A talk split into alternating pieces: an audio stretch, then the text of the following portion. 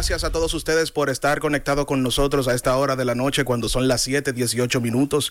Gracias por estar ahí. Acaba de iniciar el beat. Somos el beat a través de esta radioemisora cultural La Voz de las Fuerzas Armadas como emisora matriz 106.9 para la zona metropolitana y 102.7 para todo el país. Y a partir, a partir de este momento inicia el segmento más esperado. Aplicándola con el profe Derek. Yo quiero en esta noche tomarme el atrevimiento de hacer este análisis, este comentario a modo general, sin intención de lacerar la sensibilidad de nadie. Respeto mucho la opinión de cada quien, respeto también eh, que alguien esté a favor o en contra de algo. Yo no emito una opinión aquí eh, esperando que tú que me escuchas estés de acuerdo. Pero siempre he dicho que es importante elegir a una pareja con mucho criterio. Es importante elegir a una pareja que esté preparada, que sea educada, que tenga formación de familia, pero sobre todo que tenga temor de Dios. Por lo menos eso fue lo que a mí me enseñaron. Esa, esa fue la formación que me dieron. Eh, ha sucedido una, esta semana en tendencia, ha surgido un comentario de la eh, veterana comunicadora Tania Báez, conductora del extinto programa Hola Gente, un programa muy bueno, orgánico, en el cual eh, muchas personas se sentían identificados. Pero ¿qué pasa? Tania Báez ha hecho unas declaraciones en sus redes sociales y ha sido muy criticada, ha sido duramente criticada.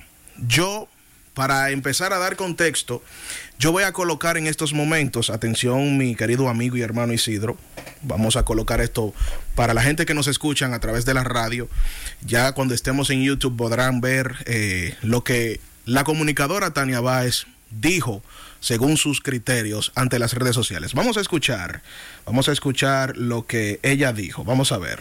Muchos me van a criticar, otros me van a enjuiciar, no me importa yo estoy aquí para compartirte mi verdad. Esta es la más importante lección que sobre relaciones yo aprendí. Nunca te vincules en una relación con alguien que esté por debajo de ti socialmente, profesionalmente, emocionalmente y financieramente. ¿Por qué? Porque cuando tu pareja está por debajo de ti en todos esos escalafones, lo que tú instintivamente tratas de hacer es salvarlo, rescatarlo. ¿Y qué pasa contigo?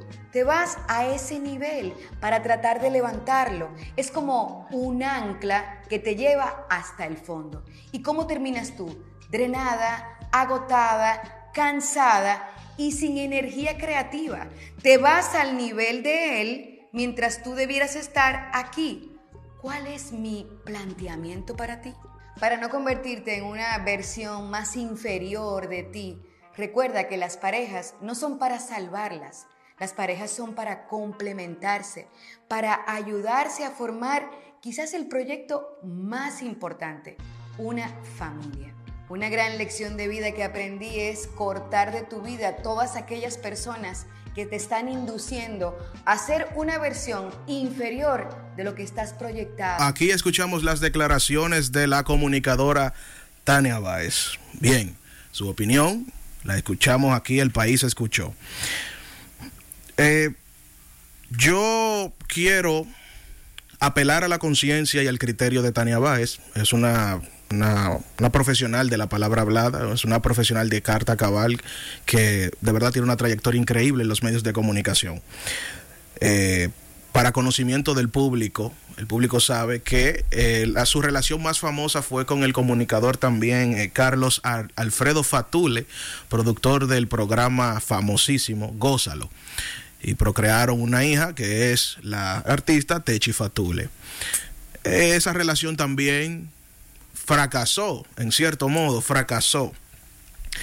Por eso dije al inicio que es importante eh, tener una pareja que tenga aspiraciones, que tenga esos criterios, ¿verdad? Depende de tu formación, porque también tú vas a elegir la pareja con la que tú te sientas cómodo.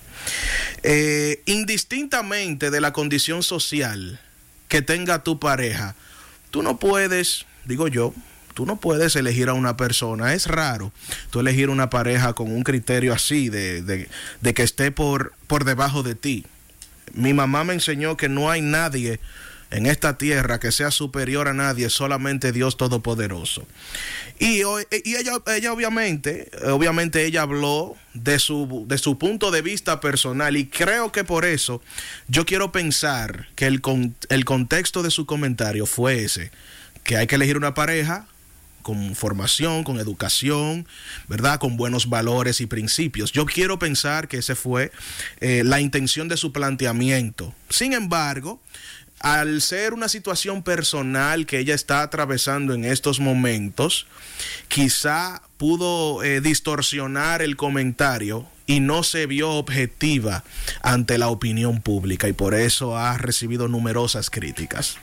Siempre he dicho que, yo siempre he dicho que tu experiencia o tu realidad, lo que tú has vivido, tu realidad no es la realidad del otro no necesariamente lo que yo haga con mi vida te funciona a ti también, aunque yo te dé un consejo. Eh, los consejos se toman o se dejan, no se discuten, pero el hecho de que yo te diga no, deja a esa persona porque no está a tu nivel. Yo hablo de una experiencia, ¿verdad?, que me haya pasado, pero no significa que pueda ser el mismo caso tuyo. Pero yo siempre he dicho que las relaciones son un proyecto, claro que sí, son un proyecto, pero no de trabajo. Las relaciones son un proyecto de vida. ¿Por qué son un proyecto de vida? Porque cuando tú conoces una persona que hace energía contigo, que crean esa sinergia, esa afinidad, eh, es bonito, eso es lo más hermoso que le puede pasar a un ser humano, enamorarse realmente de una persona que se sienta eh, identificado con sus valores. Eh, las relaciones son un proyecto de vida. Si tú basas una relación, fundamentas una relación en lo material, en el trabajo, como hay muchas parejas que fundamentan sus relaciones con el trabajo, si fundamentas tu relación eh, por pantallas en las redes sociales, eh, al final, a la entrada o a la salida, va a pasar algo con tu relación que tú mismo te preguntarás por qué eh, esa relación fracasó. Pero vamos a hacer algo. Voy a hacer una dinámica breve.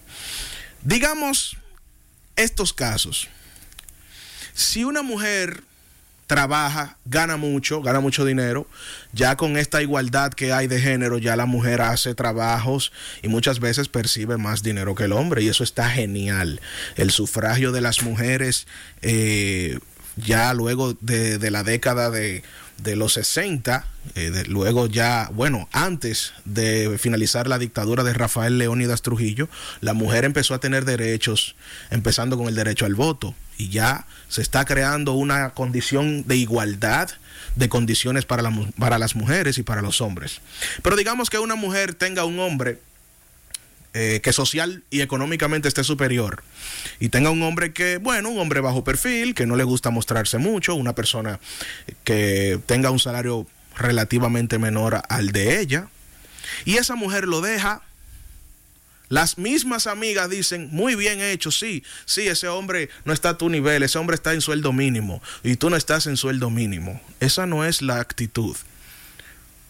Ahora, si es un hombre que gana más que la mujer, mantiene a la familia, mantiene el hogar, lleva la comida a la casa, es proveedor de esa relación y la mujer no trabaja por alguna razón o por otra razón que sea que gane menos, y el hombre la deja, el hombre es el malo, el hombre es el malo de la película y alegan las personas de que tú nunca quisiste esa mujer porque la dejaste y no la apoyaste. Mentira. Siempre he dicho que hay que tener equidad en las relaciones. Eh, cuando tú capitalizas las relaciones por trabajo, por dinero, por estatus social, eh, es absurdo porque si no entonces los psicólogos no tuvieran trabajo. Fíjate tú que tú vayas a donde, a donde un psicólogo, para mencionar uno, una psicóloga que admiro mucho, donde Ana Simó, eh, que todas sus, me imagino que ella recibe casos como estos, pero imagínate que todas sus citas sean eh, basadas en esto. Bueno, yo, yo, no, yo quiero dejar a mi pareja porque mi pareja gana menos que yo. O sea, eso, eso es algo que se cae de la mata.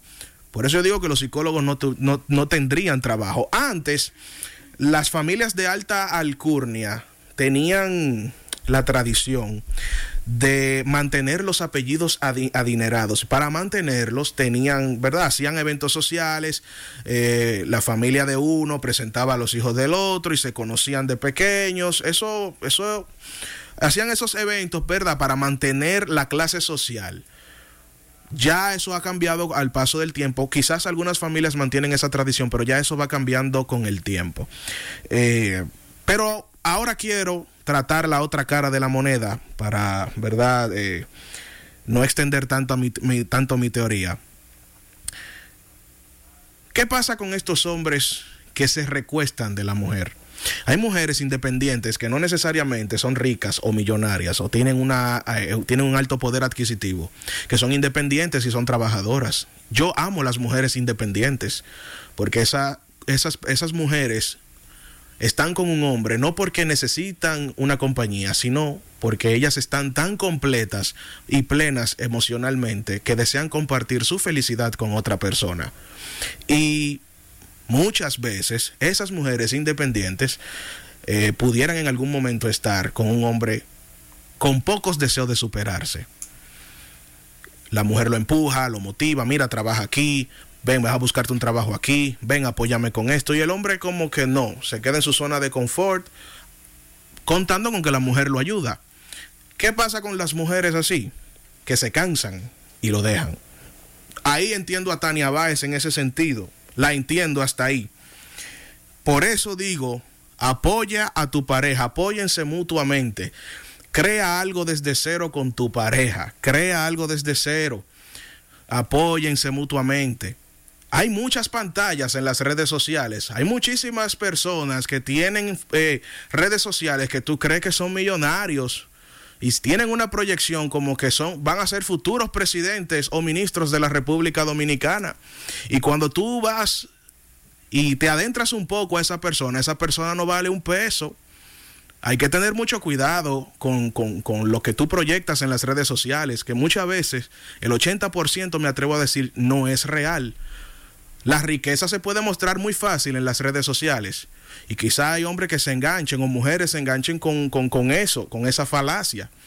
Por eso trato de mis redes sociales mantenerlo lo más orgánico posible. Y te recomiendo, porque tengo especialidad en, en, marketing digital, tú puedes proyectar tus redes sociales sin aparentar algo que no eres con tu esencia, con tu trabajo, con lo que sabes hacer, con lo que eres bueno. Con eso tú puedes proyectarte y te, te aseguro que el porcentaje de público que te va a llegar te va a seguir por lo que eres, no por lo que tú aparentes ser en algún momento.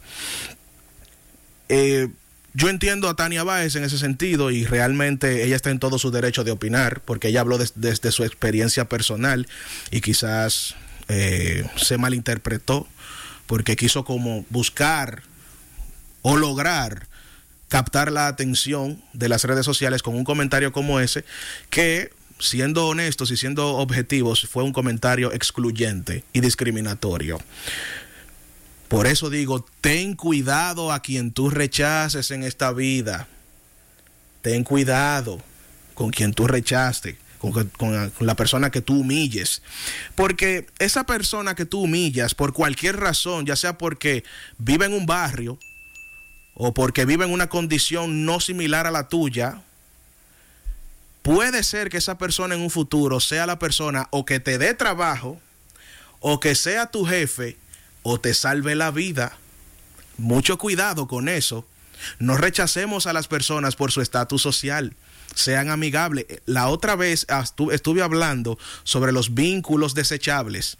Y, de, y aquí radica ese punto. Los vínculos desechables son esos. Los amigos circunstanciales que tú consigues por circunstancias de la vida, ya sea por un estatus, por una posición gubernamental o por un poder adquisitivo. Pero en el momento que tú no tengas eso, así mismo se van. Por eso ten cuidado a quien tú rechaces. Eh, para finalizar este comentario, esta parte de este comentario, quiero decirle a toda la juventud dominicana que me escucha, eh, trata de conseguirte o trata de relacionarte con una pareja que realmente vibre contigo que tenga, tus, que tenga tu misma sintonía, que tengan tus mismas aspiraciones, que tenga eh, ese sentido, ese temor de Dios. El temor de Dios es que sabiendo que ella puede hacer o él puede hacer algo malo, no lo hace. La honestidad, el respeto, la, la comunicación y la confianza. De eso es que estoy hablando y de eso debe estar fundamentada tu relación amorosa del respeto, la confianza y la comunicación. Esas tres cosas, si falta una de esas tres cosas en tu relación, a la larga o a la corta va a terminar. Así que le exhorto a, le exhorto a todos ustedes practicar la honestidad y el respeto y no, no tengamos relaciones humanas con personas por su estatus social. Aplicándola con el profe Derek.